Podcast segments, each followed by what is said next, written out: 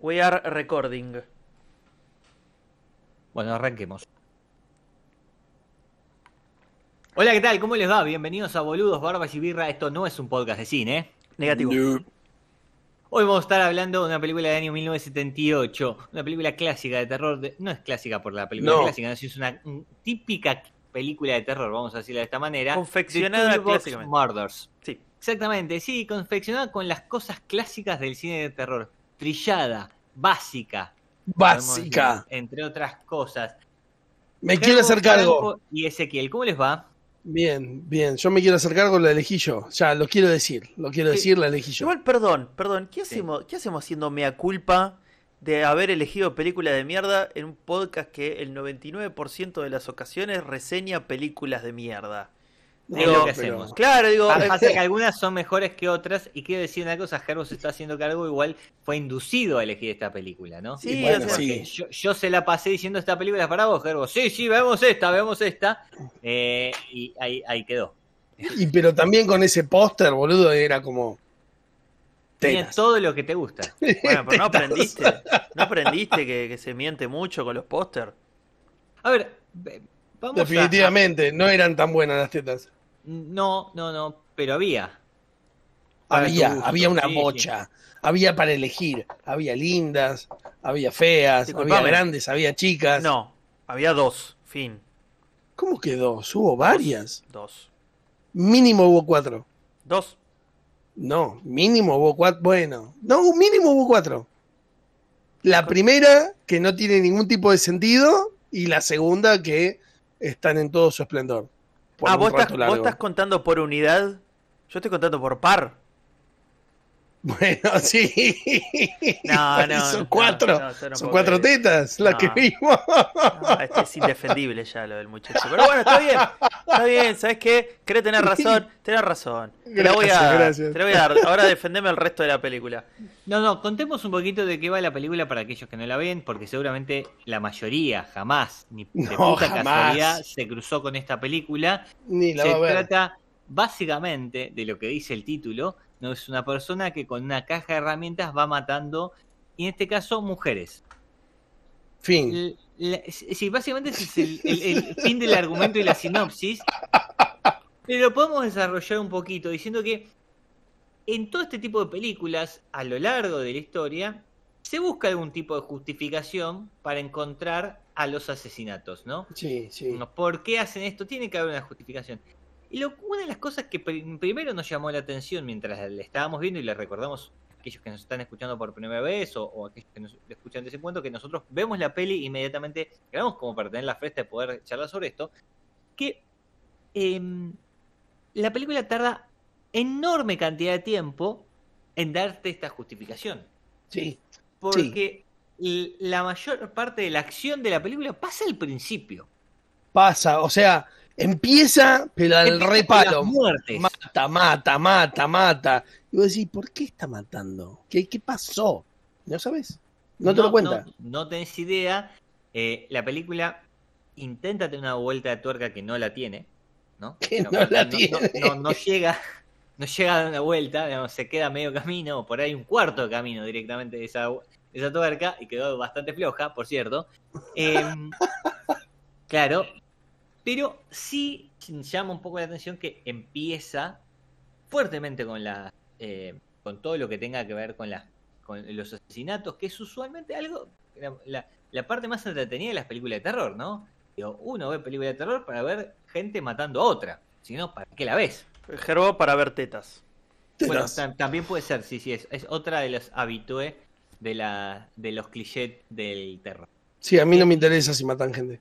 Bueno, a ver, cosas, datos de random para tener en cuenta. El primero, esta es la única película que dirigió Denis Donnelly, Menos mal. eh, el director. Tiene sentido, ¿no? Tiene Sí, sentido que haya sido así, porque era un director básicamente de televisión, el tipo. Sí, lo que dirigía eh, eh, eran, eh, y tiene un extenso currículo en capítulos de series. De- con razón. bastante, aparte, eh, bastante diversas porque tiene muchas series de los 70, ¿sí? Em, hay una de los 80 que se llama Hunter, que es una serie de policía, que qué sé yo, pero dirigió un capítulo del eh, asombroso Hombre Araña, la serie de, eh, dibujo, de dibujos. Es la El que, peor la que capítulo. hacía. La que hacía. Spider-Man. El capítulo, el capítulo perepepén. se llama Herbo, no sé si te lo vas a acordar, Escort to Danger. No. Se va a no acordar. No, ¿Llamaban una Discord? No tengo idea. Eh, Ah, lo no, llamaban al peligro. serie- perdón, no es la serie animada, es una serie real, Ah, no, está bien. real action. Entonces no era Ah, esa. Les pido no. perdón. de Spider-Man. no, no Con- sabía que existía esto. Con Nicolas Hammond como Spider-Man. Mucho gusto, Nicolas. ¡Wow! No, ni idea. Eh, pero bueno, yo tampoco lo, lo, lo acabamos de ver. Yo Bueno, de- después de ver esta película, ver que hizo en 1990 dos capítulos de la serie vinieron del espacio exterior que se llaman Sexo, Mentiras y. Extraterrestres. Ah, Eh, dos capítulos, o sea, parte 1 y parte 2, todo tiene sentido. El chabón le encantaban las No. tetas. sí, seis episodios estuvo. Sí, pero hay dos que se llaman sexo, sí, mentiras sí. y. O sea, lo primero es sexo. Y, y claramente esta película está como muy orientada, es muy pajera en toda la película. Bueno, o, al, es- o al menos es- todo el bueno- principio. Está, está bueno para, para marcarlo. La película, como decíamos, es muy básica en cuanto al cine de terror. Estamos hablando de 1978. Hay dos picos en el cine de terror, esto ya lo hemos tratado de, de comentar, pero uno es eh, a mediados de los 70, es el primero donde las películas tenían eh, más parecidas a esta por ahí, ¿sí? Eh, fuera de contexto, por ahí eh, cuestiones eh, de, de barrios, cosas más eh, naturales. Los asesinos solían ser eso, asesinos y punto, o tenían algún problema. Y después vino la gran década para el cine de terror que fueron los 80, ¿no? Eh, Sí, que, se, que se inicia dos años antes con Halloween en el 78, pero que, que- que va a marcar toda la década de los 80 con los grandes asesinos seriales, que ya, ya hemos hablado, Jason, Mike Myers, Freddy y bla, Chucky. Em, esta película tiene más el, el tinte de los 70 de eh, el enemigo cerca, ¿no? El enemigo en el barrio eh, y todo eso. Eh, y, y obviamente esto pasa, todo lo que pasa, pasa en un complejo de departamentos. Sí, No es Sí. que hay alguien recorriendo la ciudad, no, no, no. Todo pasa dentro del mismo complejo de departamentos. Eh, y otra cosa que tiene muy de las películas de los 70 es una policía bastante inútil para pero, resolver todos pero, pero, pelmazo. bueno, igual, igual. De- es un- cercana es un- a la realidad, Sí. ¿no? No, no, pero aparte, pero es un, es un argumento bastante repetido en películas de terror, que la policía nunca tenga. La policía nunca puede hacer las cosas Nada. bien porque si no, no tenés héroes. ¿Me entendés? O el héroe tiene que ser uno de los policías que está haciendo las cosas bien. Digo, es parte de, este, de esta trama. En esta película, una de las cosas que va, más va a llamar la atención quizás es que te presentan a uno de los protagonistas, Joey, a Joey Ballard, que eh, va a ser una de las caras más visibles a lo largo de la película, como el supuesto héroe, el tipo que está investigando qué pasa, es el hermano de una mina que fue secuestrada. Una piba en realidad, dice que tiene 15 años, no parece, po- no No, importa. Eh, y sin embargo, no es nuestro héroe. Joey. No. no. No. Y esto. Se queda ahí cortina. Sí, sí, se medio queda triste. bastante corto. Era bastante goma, ¿no? Igual, digamos, era un boludón importante. Digamos, no tenía mucha chance de resolver nada, pero vos pensás que va para ahí y la película no va por ahí. Y hay otra lo cosa, hay sí. otra cosa puntual que a mí me un poco me hincha las pelotas de la película. eh, que la película se llama eh, el Toolbox Murders. O gané sea, la los- apuesta. Los gané la apuesta. asesinatos, los asesinatos de la caja de herramientas, fantástico. Los asesinatos de la caja de herramientas terminan a la mitad de la película. El resto de la mitad de la película no hay más asesinatos de la caja No hay más asesinatos. El único asesinato Eh, que queda, va, los únicos dos asesinatos que quedan, eh, uno es con fósforos y nafta y el otro, va, no, en realidad tres. Fósforos y nafta, No, un- eh, un destornillador. un destornillador Sí, un destornillador y, Y unas tijeras. unas tijeras. y unas tijeras. Que no sabemos igual. Pero hay No, la, tanta... la del destornillador es antes. Sí, hay tanta... No, no, no, porque No, no, no. No, no. uno de No. los últimos dos asesinatos No. tiene que ver con una herramienta, la otra con una... Digamos, no es una herramienta, una tijera, me rehuso a considerarlo una No, herramienta. no es. Una utilidad casera común y corriente. Eh, pero a lo que voy es que digo, se hace mucho hincapié sobre la caja de herramientas, sobre... Hasta en un momento nos llegó a emocionar el hecho de ver que iba cambiando de herramientas para matar a distintas personas. Sí. Y después me digo que, chau, no, no importa. Una vez No, que te pero- develan al asesino, chau, Sí. ya está. Se terminó ahí. La película pasó a ser un drama, a una especie de, no sé si de justificación, pero de buscarle un móvil que mucho no, no te convence, porque es como que, bueno, está bien, ¿y qué? Vos Es sabés que me parece que eh, eh, ten- tenemos que saltarnos hasta el final, final de la película para tratar de darle un sentido a, a cómo la construyeron. Eh, y si bien para mí no la zafa a la película, eh, que dijimos tiene varios problemas y a- ahora los vamos a comentar, sobre todo Jaro que está muy ansioso de comentar este tema, quiero decir que cuando la película termina te ponen una placa que te cuentan que está basada en hechos reales. La mejor escena de la película. Un, Tal cual. Un, un still con texto. Es lo mejor de la película. Bueno, que te cambia la percepción de la película. Porque vos decís, che, esto es una porón. y decís, y de repente decís, che, esto pasó. Apa. Pa. Es que decís apa y un poquito, y un poquito decís, qué lástima. Pero, sí, sí, a ver, se podría haber hecho de otra manera. Ahora, el tema que para mí, y acá es donde está el problema en la construcción de la película, que claramente es del director, claramente los problemas son del director, eh, es metió toda la acción adelante, porque posiblemente debe haber pasado así en la vida real, y después se tomó como una hora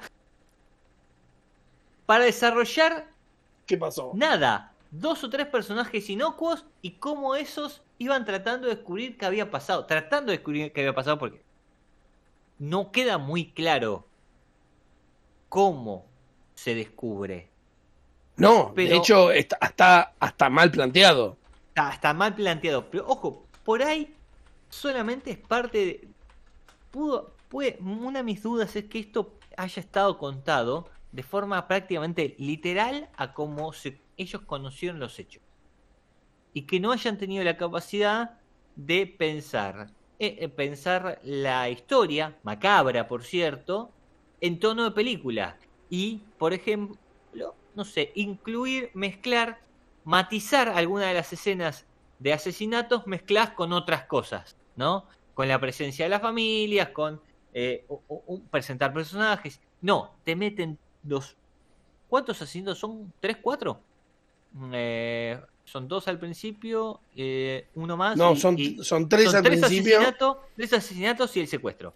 Tres No, asesinatos y cuatro, un cuatro, secuestro. cuatro, cuatro asesinatos. Bueno, cuatro asesinatos y un secuestro. Y te los meten todos en la primera hora de la película. La película no es larga, dura una hora y media, pero toda la acción está comprimida en esa primera media hora. Y ojo, Que parecía que se venía una película aparte de. mm, De mucho- muchísima acción, sí, sí, ¿no? de- de Y mucho- repente se plancha. de, de mucho asesinato. A mí lo que a mí lo que me deja un poco con, con ganas la película es que el ritmo de la primera parte, aún siendo lento, acumula todos los hechos. O sea, la película rebosa lentitud ya de por sí cuando pasan cosas. Cuando no pasan cosas es terriblemente lenta. Y, y, y aparte eh, llega hasta, hasta sacarte un poco el interés de seguir viéndola. Porque... Mal. Ah, es como que te- medio que te chupa un huevo en un momento. Estás mirándola y es como que en un momento la policía Bueno, eh, de- declara como, como haber avanzado en el caso y como entender el perfil del asesino. Y es como que ya te importa tres carajos. Volviendo, volviendo a, a mi mismo argumento de pensar que esto está contado de esta manera en base al relato posterior de los hechos, o como ellos escucharon el relato posterior de los hechos que supuestamente ocurrieron, pasa con que la primera media hora cargada de acción, más allá que sea lenta, como dice Fran, donde están los asesinatos, te muestran a un asesino misterioso. y que 15 a 20 minutos después te dicen quién es. Corta. Sin ningún tipo de sorpresa. No. Y sin que pase nada con eso. Y ahí es donde está eh, el tema de, de cómo todo se hace enormemente largo. ¿Por qué? Porque vos tenés las muertes. De repente descubrís al asesino y, y no pasa nada. Y otra cosa, otra Y no cosa. estamos acostumbrados a eso. Nosotros estamos acostumbrados a que si vos tenés un asesino misterioso, cuando se descubre, es donde empiezan a pasar otra vez las cosas. Sí, o sea, Exacto. ¿No? este, estructura Scooby-Doo, digo, mínimo. Claro. Ah, no nadie hubiera pensado que fue él. Y bueno, acá es como que medio que ni siquiera te hacen la, el, el enlace y vos ya sabés quién es. Porque sale No, un tipo bueno. súper corpulento con, con facciones bien, idénticas de vuelta. tipo y lo único que No, tiene que hacer es una mínima actitud sospechosa para decir, ya está, es este. No, Listo, pero ahora qué bien, está bien, pero para mí está el intento. El problema es que, insisto, está, está muy mal dirigida, porque para mí está el intento, porque la después de la primera muerte aparece el puesto asesino en cámara y intenta mostrarte como que es un vecino más, ¿no? Sí, En Claro. Eh, Como la- limpiándose. Yo no fui. No tengo Claro, idea. no, no, y aparte es que apesadumbrado, cheque cagada, mira cómo va a pasar esto acá, bla. Digo, me parece que, y encima después medio que lo borran de todo lo demás, no vuelve a aparecer.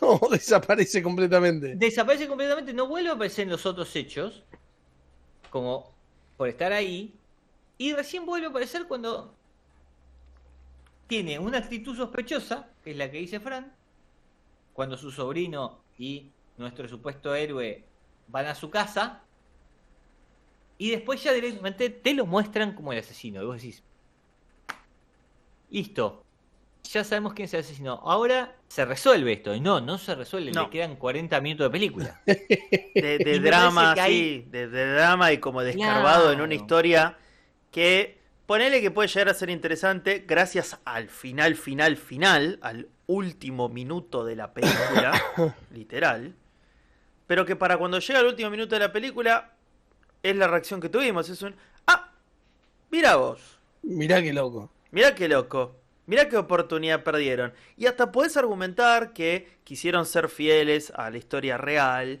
eh, y contarlo como pasó y que por eso es aburrido, porque la vida real es aburrida.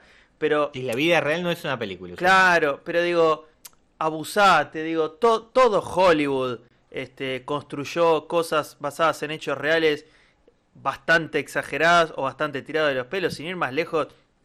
Hay, hay películas y series que tienen el descaro de decir que se basaron en hechos reales, como por ejemplo, me, me queda súper, súper, pero picando ahí Fargo, la serie, que te dice basada en hechos reales, y no te especifican qué hecho real se No, basa. no. Todo es ficción, salvo que una persona en un momento entró a una estación de Me- servicio y pidió una coca, y ese es el hecho Me- real el cual están reflejando. El resto Sí, de la de parece es cualquier cosa. igual, eh, el ejemplo que pusiste eh, es muy particular.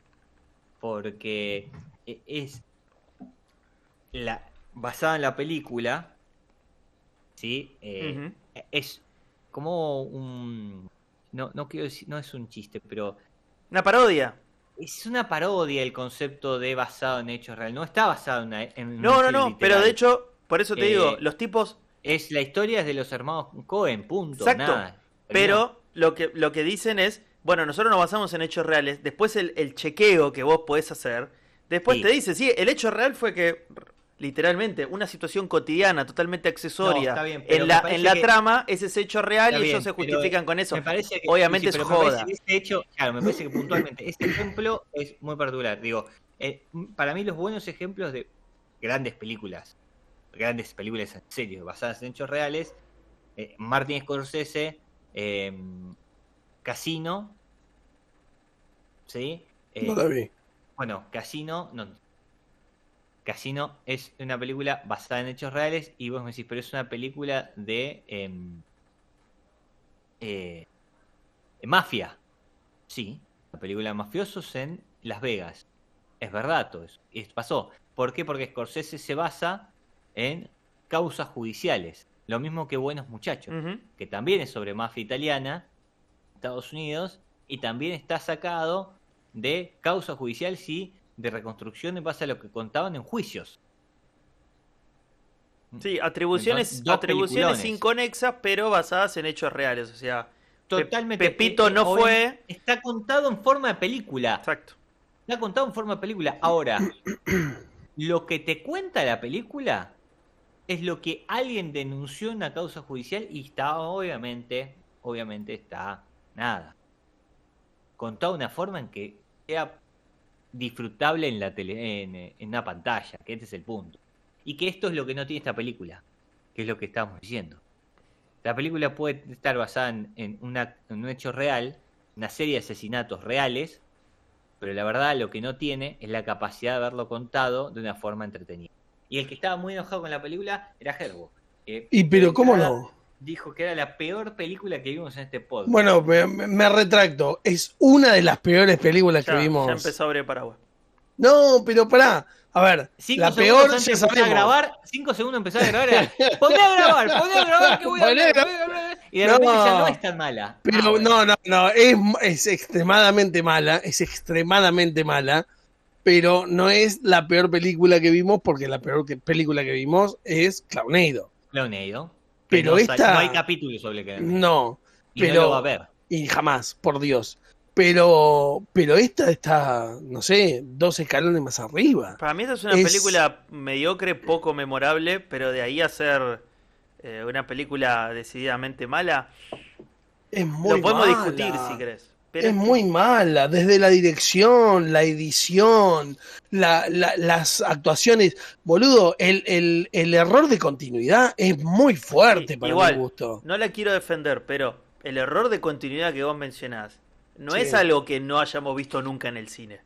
Y se No, ha visto, pero es muy fuerte. se ha visto, se ha visto cosas igual de groseras Cortito, en contémoslo, películas. perdón, cort- contémoslo cortito, pero eh, entre el último asesinato y el secuestro de Larry Bal- eh, Ballard, Sí, sí. eh, el, el asesino corta la cadena de una puerta con una tijera.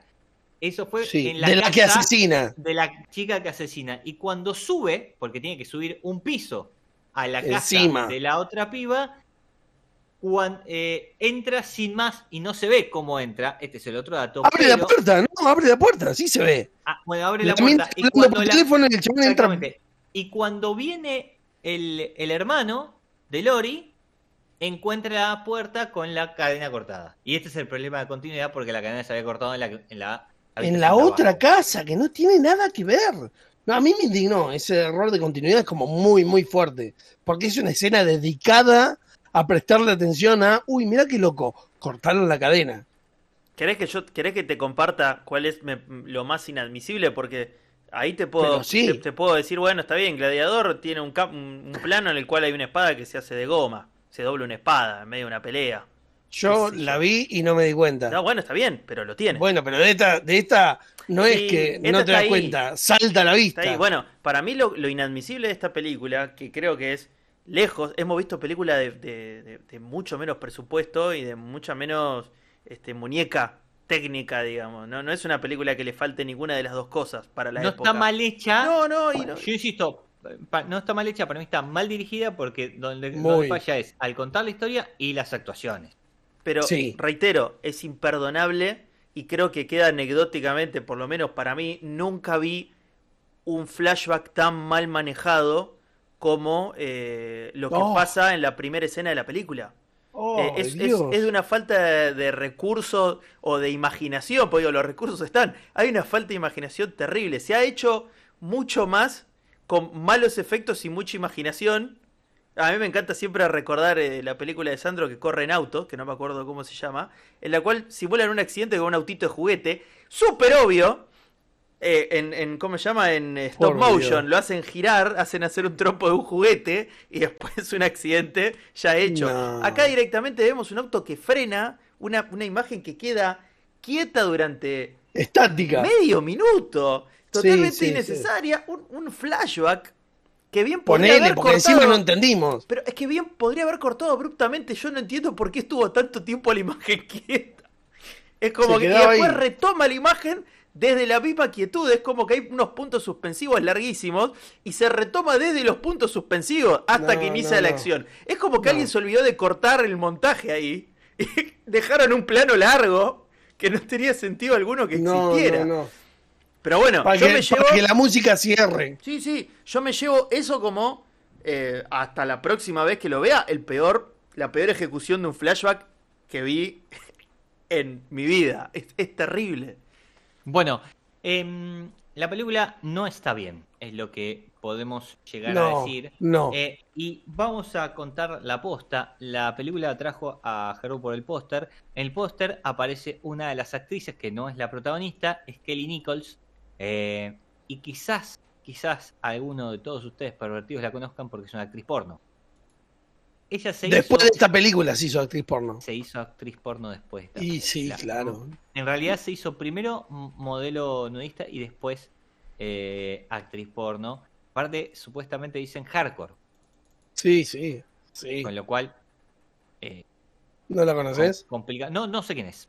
Ah, bueno. No la, pará, le tiró Yo tampoco, no la- yo tampoco. le tiró- pero lo tiraste como si. No, yo tampoco. ¿No, No, sabés, tengo idea. ¿No sabés quién es Maradona? Lo tiraste así, boludo. Es como con, con no la mano, idea. sabés quién con es la Mick mano, Jagger. claro, con la mano en la chota se lo dijo. Se lo dijo, no. Ah, ¿no sabés quién es? Ni, ni idea. Ni, ni idea de que apareció en todas estas Bueno, películas. Em, el dato, me, me- me gusta acá el dato que nos da la trivia de IMDB para ir cortando, porque no tenemos mucho más para decir de esta película, que en, en 2002 en una entrevista eh, Kelly Nichols contó, o Marianne Walker, depende de cómo la conozcan, eh, conocida por ambos nombres, Para, ¿cuál es el Eh, nombre de verdad y cuál es el nombre de actriz? em, el, no, el nombre de actriz es Kelly Nichols. O sea que ella es conocida como actriz porno con el nombre de fantasía, digamos. Kelly Nichols. Annie Nichols, claro. Kelly Nichols. Bueno, dijo que en, en 2002 ella estaba muy contenta de haber aparecido en el póster de esta película. Sobre Sí. todo, Sí. sobre todo, porque le agrandaron las tetas. Sí, claramente hay una. Hay una Esa amiga bueno, mía. Sí. Claramente el póster se hizo después de que cobró eh, su sueldo en la película. claro. Lo último también para decir que se planeó una secuela ah, en- en- para hacer en 1986, pero nunca se terminó y no se hizo. Eh, así que hasta acá llegó la vida de los asesinatos de la caja de herramientas. ¿sí? Esto es lo que nos deja esta película. Insistimos, una película de terror básica, trillada, con cada uno de los eh, elementos comunes del cine de terror de, eh, de asesinos, eh, basados supuestamente en hechos reales, lo cual te levanta un poquito al final cuando más o menos estás por ahí. ¿Tiene algo, al- ¿Quiere al recordar algo más? ¿Nos quedó algo pendiente? ¿A alguno le parece que no dijimos algo? Eh, Es una película de mierda. Aparte. Está difícil, sí. Está difícil. Es como. El, bo- es- el body count aparece como 8. Eso lo, lo quiero decir. En los spoilers Sí. eh, de, de IMDB, el body count aparece como 8. Yo no me acuerdo. Pero pará, tenés. Bueno, uno, sí, sí, Dos, tres, cuatro al principio, porque hay, hay una chica que muere bajando de un auto. Después hay tres chicas que mueren asesinadas Exacto. por este el señor de. No, cuatro, dice Gerbo. 4 porque la primera es la vieja con, con la botella. Después son dos juntas. Después Tres. está que Nichols, o que la que acabamos de nombrar. Ah, eh, no. Y hay El- más. El, el accidente de auto al principio, ahí tenés cinco. Y después tenés los tres del final. Sí. Ocho. Horrible. Qué película de mierda. Bueno, Gerbo, lo que todo el mundo está esperando. ¿Qué puntaje le das a The Toolbox Voy a, voy, a, voy a dar mi opinión primero porque yo soy el que la elegí. Entonces, el póster me vendió otra cosa. ¿sí? Yo la elegí por el póster. Lindas tetas en el póster. La película no me dio tan lindas tetas como el póster. Definitivamente, el póster lo estoy mirando en este momento y está muy bueno el póster. Pero no están esas tetas en toda la película. No hay, no hay, pero ni, ni parecidas. O sea, es una decepción. Por más que haya habido cuatro tetas, porque son cuatro tetas, eh, la verdad que para mí es una decepción. Así que, este, siendo una película de mierda y con cuatro tetas que realmente no cumplen con lo que prometen, más de un du- 2.5 no le puedo dar. Ok. Como un montón para mí, pero está bien. Eh, Fran, No hay mucho para más para decir. Eh, dos. Bueno, creo que fuimos ba- bastante explícitos. Le quiero decir que hicimos un esfuerzo enorme para no decir el final, ¿no? Eh, Sí, sí. Porque, digamos, nada. Es todo, es todo. Entérense qué pasa y listo. Es todo. Digo, porque es que el- digamos, la película ya es una mierda. Si encima Sí. te digo, lo único importante que tiene la película es un bajón, con lo cual mírenla eh, si, tienen, si tienen ganas de sacarse la duda. Eh, la verdad es que de- es una típica película de terror, repito lo que dije antes, mal dirigida, se podría haber hecho mu- mucho mejor, con muy malas actuaciones. Hay algunas que son, ¿verdad? Duelen, ¿eh? Duelen. Sí, no, sí. no, son Eh, eh, horribles, son horribles. duelen y que tiene toda la acción comprimida al principio en los cinco minutos finales y en el medio es una hora de transitar una historia que realmente mucho no nos... Eh, la verdad que no es la peor película que hemos visto, pero no le puedo dar más de 1,5. Igual le di un montón, entonces. Sí, más vale, pero vos sos así, ya te conocemos. Tetas. Tetas. Así que ahí estamos. Gente, muchísimas gracias. Nos pueden buscar en todas las plataformas de podcast. Ya saben, si no, van a Instagram, eh, BBIB Podcast. También nos van a encontrar ahí. Ahí tienen los links para todo. Nos volvemos a encontrar la próxima. Muchísimas gracias por escucharnos. Sí, váyanse a cagar. ¿Eso fue un eructo? Gracias. También. Bueno, bueno, de- debe haber quedado.